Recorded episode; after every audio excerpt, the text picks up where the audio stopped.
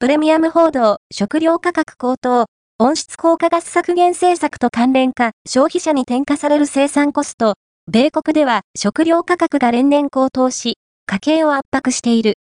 農業アナリストは、行き過ぎた環境政策によって農家の負担が増加し、コストが消費者に転嫁されていると分析した。